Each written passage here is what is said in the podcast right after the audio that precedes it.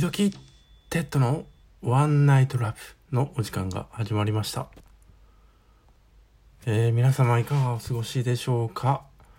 えー、このね、裏で今、クラブハウスを配信してるんですが、まあ、このね、ちょっと、誰が来てるかっていうのを見ちゃうと恥ずかしいので、一人で公開収録をしてます。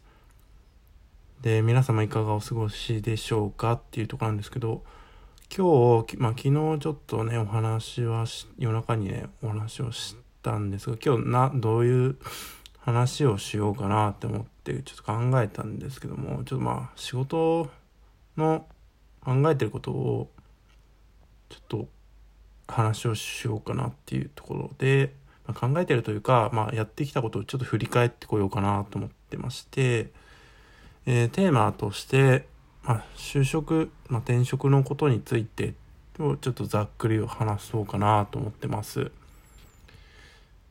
で、あの LinkedIn でエージェントを使った、まずちょっと振り返りとして、 LinkedIn で、あの12月から、えー、使ってきたエージェントは、まあ、コンタクトした方、まあ、76人。大体76社ぐらいかな。っていう。大体あのメッセージのやり取りの数で数えたんでそのくらい、えー、やり取りはしてました。で12月が6人。えー、ツイッターにはちょっとつぶやいたんですけども1月9人。2月13人。3月20人。4月20人。5月8人。今月は8人っていうとこででいろいろ使ってきました。でこれ LinkedIn だけなんであの Wantedly とか他の媒体を使うともうちょっと企業さんとかにはいろいろ話をしてます。多分なんでエージェントからのえー1社、エージェントから1社紹介があったとして、多分おそらく100社ぐらい受けてるんじゃないかあの、ちゃんとけあの、応募したやつをちゃんと記録残してない。今、今見る限りでは30いかないぐらいなんですよね。で、そのうち成果は1社の内定でしたと。で、えー、まあ書類選考1%、100社受けてたら1%の合格率になるかなってとこなんですけど、まあ、30社と100社だと全然変わってくるんですけど、まあそのくらいかなって半年。まあなかなかね、まだ決まってないんで難しいんですけど、うん。まあそのくらい受けてきましたと。で、エージェントのね、まあ、まあね、あの、自分、前職がロバート・ウォルターズっていう外資系のエージェント使ってるんで、最近はやり取りは英語で話をしてたりするんで、えー、まあ、割と端的に話をして、こう、受けることもできる。まあ、たまにちょっとね、意思疎通が難しかったりするときは、日本語をちょっとゆっくり話をして、エージェントとのやり取りをしている状況です。うん。そんな状況なんですが、まあ、なかなか大変ですね。難しい。決まらないっていうとこで。うん。あとは、何をこう、自分がやるのかっていうのを、あ、る程度明確にな、まあそもそもそんな半年も仕事探ししてるんで、まあ、枠を広げないといけないなっていう、その内定を断った時に、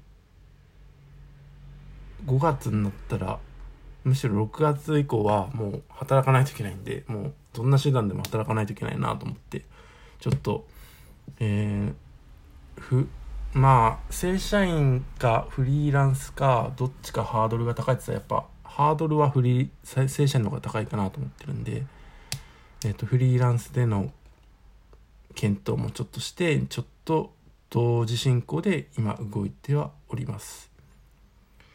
うん、本当はね、正、まあ、正社員、やっぱり今までの経験が正社員がほとんどないっていうのがあって、うん。まあ関係はないんですけどね。うん。まあというのでまあ今いろいろ考えておりますという状況になります。で今ねこう誰も聞いてないんだろうけどこうねラジオトークでこれ裏裏でこう 話をしててそれは誰もいないですよね。まああの知り合いが来たらピッてこう分かるんであれですけど。はい。まあそのね気にしながら話してもしょうがないと思うんで現状はそういう状況ですと。じゃあこれから自分がどういう仕事をしていきたいのかっていうと自分でね手を動かしながらできるっていう仕事をやりつつやっぱそので機械学習とか、えー、まあ、データレイクとかって言われるそこを作れる専門として作れる得意としてるっていう風にいこうかなっていうそこの部分のプロダクトマネージャーっていう風にちょっと最近は考えてます。本当はねあの SRE とかって考えてたんですけどまあ運用うんまあ難しいな。なんかなんでしょうね。肩書きじゃないというか、数年後先を考えるときにこう何を考えてもいいのかってねやっぱ考えるんで5年後3年後みたいな結構考えてまして、まあ、どういうキャリアで歩んでいきたいのか。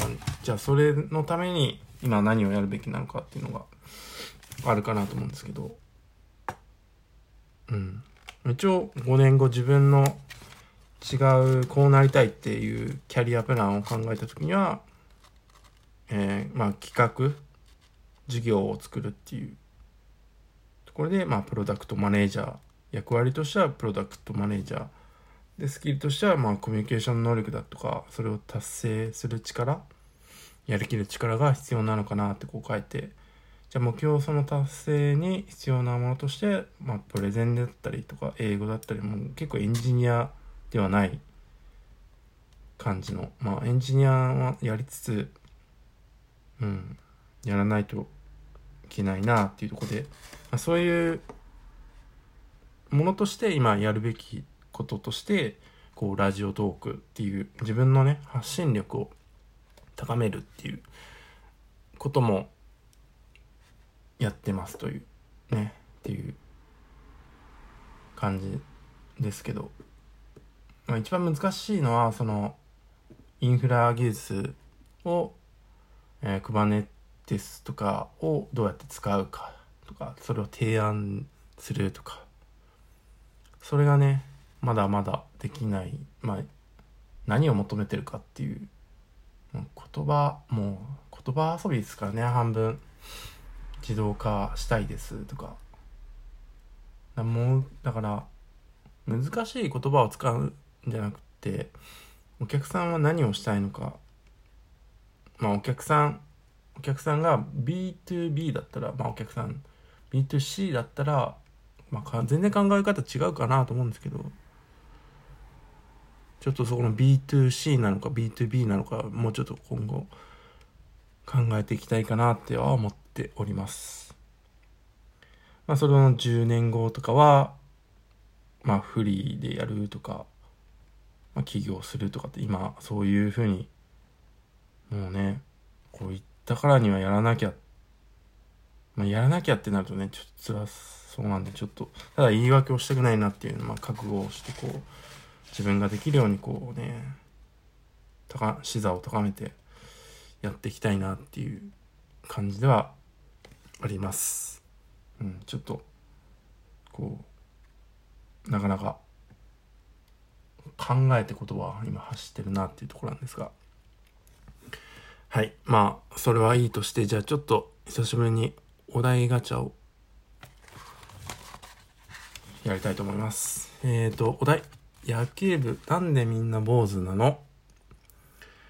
そうですね。なんで野球部、坊主なんですか？なん、あれじゃないですかね。野球その打つ時に髪の毛なんか邪魔じゃないですかね。まず。だから坊主なのかなとは思ってます。うん。あとはなんだろう。なんか、まあ、パフォーマンス悪くなりそうな気はしますよね。うん。ああとはそのやっぱあのヘルメットかぶるじゃないですか。ヘルメットかぶるからそもそも蒸れるし。うん。そういうのじゃないのかな。違うのかな。ちょっとわかんないですけど、そんなだと思いました。じゃあちょっとついでにお題ガチャもう一個いってみますか。えー、お題。今までの人生で一番高かった買い物はそうですね。あーと車ですね。多分。100万円の車。自分で。まあ親に借りて親に払ったような気はしたんですけど。どっちだったっけな。いや。ああ一部出してもらったのか。だから多分60万ぐらい俺払ったのかな？40万とか30万払ってもらったかもしれないですねもしかしたら。うん。まあそんそれですね。車ですね多分。車50万以上の買い物をしたことはないですね。はいなんで次は、まあ、お金に余裕ができたら高い買い物をね。ちょっとしてみたいかなと思います。そんな感じで、えー、聞いていただきありがとうございます。ではおやすみなさい。深呼吸。